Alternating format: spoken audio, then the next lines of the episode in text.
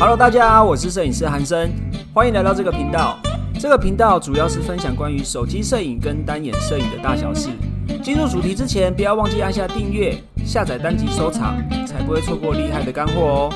或是到我们的 Instagram 搜寻韩生影像，账号是 W U T A U N G，上面有更多短影片以及图文教学分享。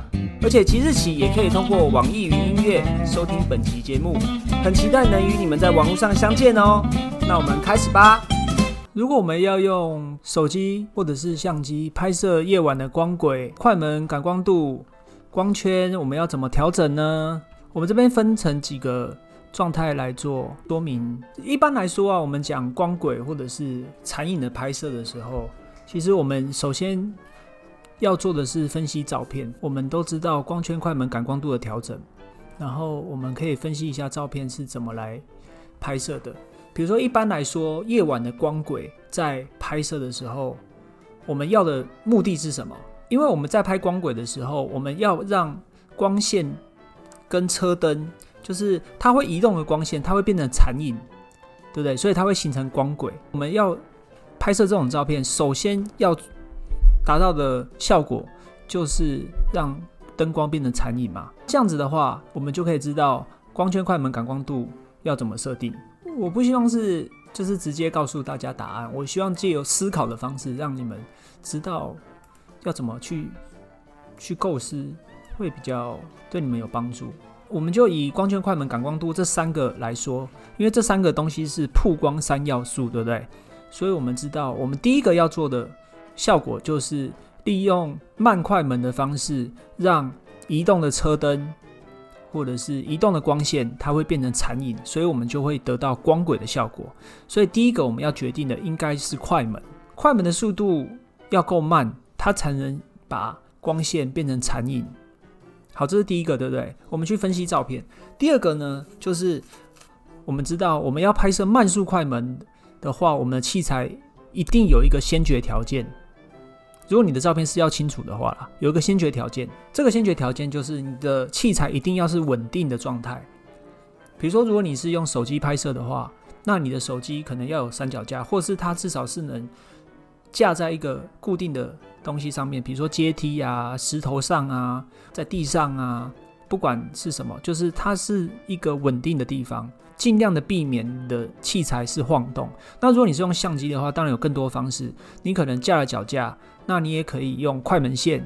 那快门线也有分有线快门线跟无线的快门线，或是你直接利用像天桥，也是一个很棒的地方。因为你从上往下拍，你可能会需要在天桥上面拍摄，或者是在一些比较制高点的地方拍摄。那首先你就一定要找一个。是相对稳定的地方去架设你的器材，这样你才有可能比较成功的拍摄出你要的效果的照片。因为常常遇到很多状况，就是慢速快门有达到效果了，那也有残影，可是整张照片就是天摇地动的，然后很像照片都在晃，那是因为你的相机不稳定，你的相机就是在摇晃。即便你觉得你没有在摇晃了，可是其实因为慢速快门是很慢，就是它的触动是很。很明显的，它是很灵敏的，所以你只要稍微的晃动，即便是你只是按快门的那一下，都有可能造成机身的晃动。然后呢，你的整张照片就会模糊掉。尤其是你的曝光时间越长，也就是说你的快门速度越慢，越有可能造成这样的效果。所以，如果你不想要你的照片是天摇地动，然后整张照片都是糊的，整张照片感觉都是在晃的，那你就必须要有一个稳定的脚架，或者是架在一个稳定的地方。如果你用相机，最好就是使用快门线，不管是有线快门线或无线快门线。如果你是用手机的话，手机也可以拍得出来效果。我分别都会跟大家做说明。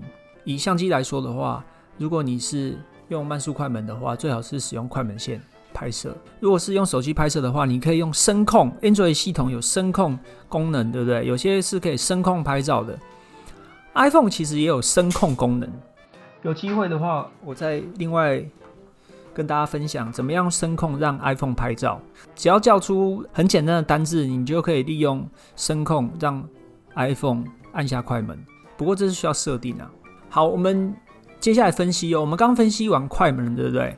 快门我们就必须要得到慢速快门的效果，所以我们先决定快门。我们在拍摄的时候可以选择两种模式，第一种就是 TV 模式，也就是快门先决模式。这是以相机来说，因为你只要决定快门的速度，其他的剩下光圈啊、剩下的曝光度啊、剩下的感光度啊，你就交给相机去决定。相机会自动给你一个参数，让你把照片拍好。只是我们在选择快门先决模式的时候，就是 TV 模式的时候，我们还要给相机一组 EV，因为 EV 指的是你要跟相机讲说，我们这边的曝光啊是要亮一点还是暗一点，它才能借由这个去决定说我的光圈跟我的感光度要怎么去调整。这是相机的部分。如果是手机的话，就非常简单的，简单到你根本不用设定，因为像 Android 系统的话，你可能它会有一个快门先决模式。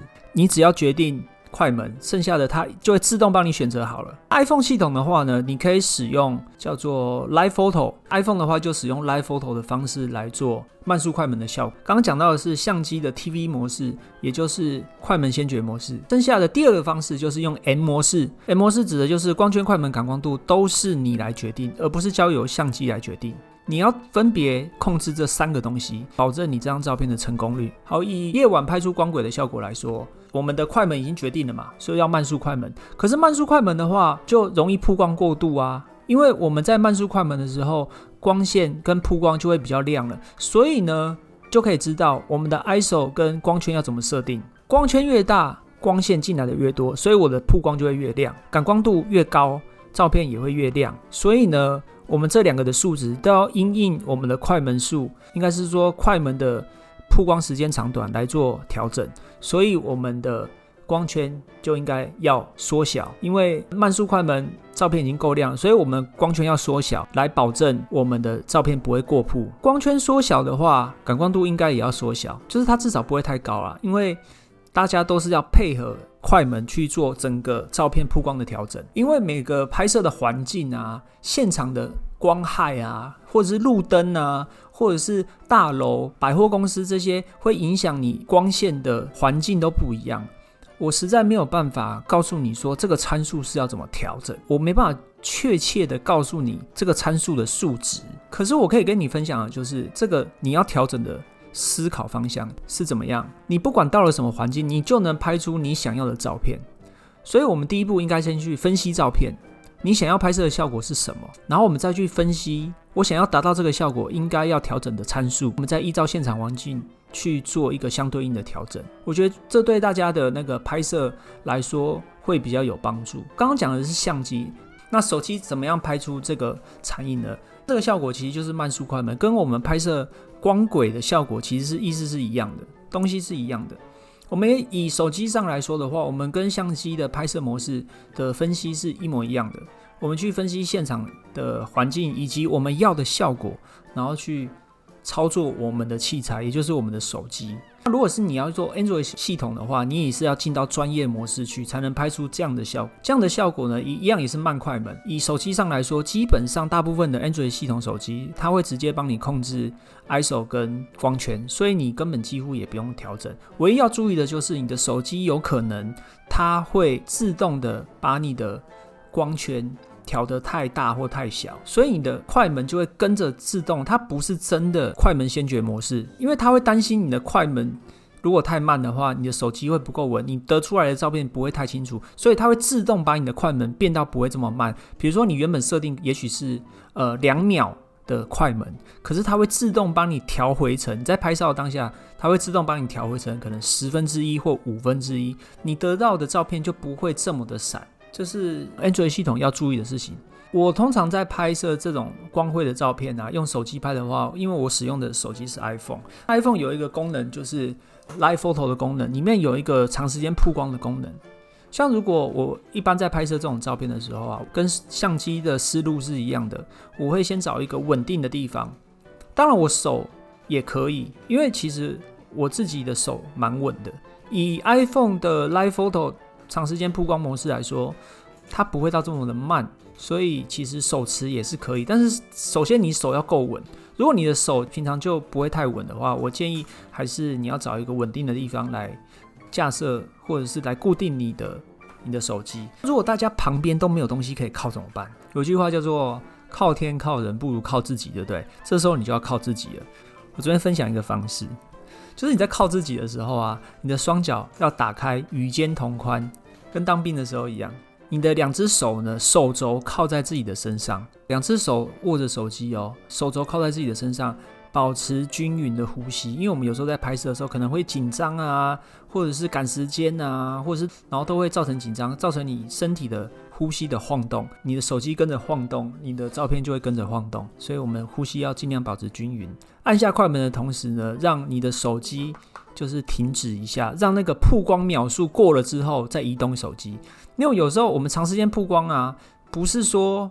拍完就没事了，你要等那个曝光时间过，你才能移动手机啊，移动相机，相机也是一样。你要比如说你曝光时间是设定两秒，那你就要等这个两秒过了之后，你才能移动，不是说按下快门就走了。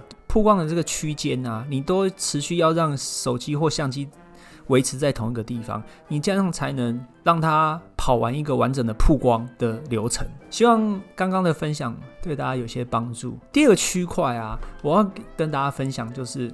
我们有时候在问问题，像拍摄车辆光轨、快门、感光如何调整，我要跟大家分享一下我最近看到的书，就是关于问问题这件事情。有时候啊，问问题呀是很好的，你想知道答案嘛，所以你会问问题。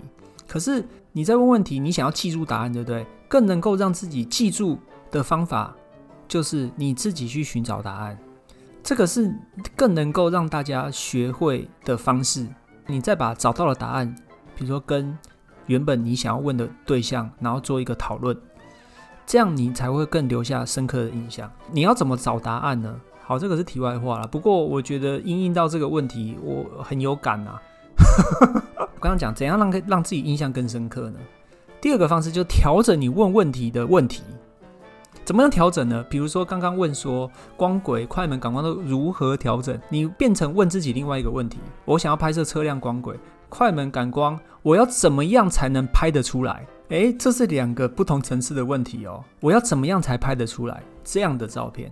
或是我先要拍一个港风色调，与其问人家说我怎么拍这个，我参数要怎么设定，不如去问自己说：诶，我要怎么样才拍得出来？我应该去往怎么样的方向去思考？这是另外一个层次的问题了。这个蛮值得大家去思考的。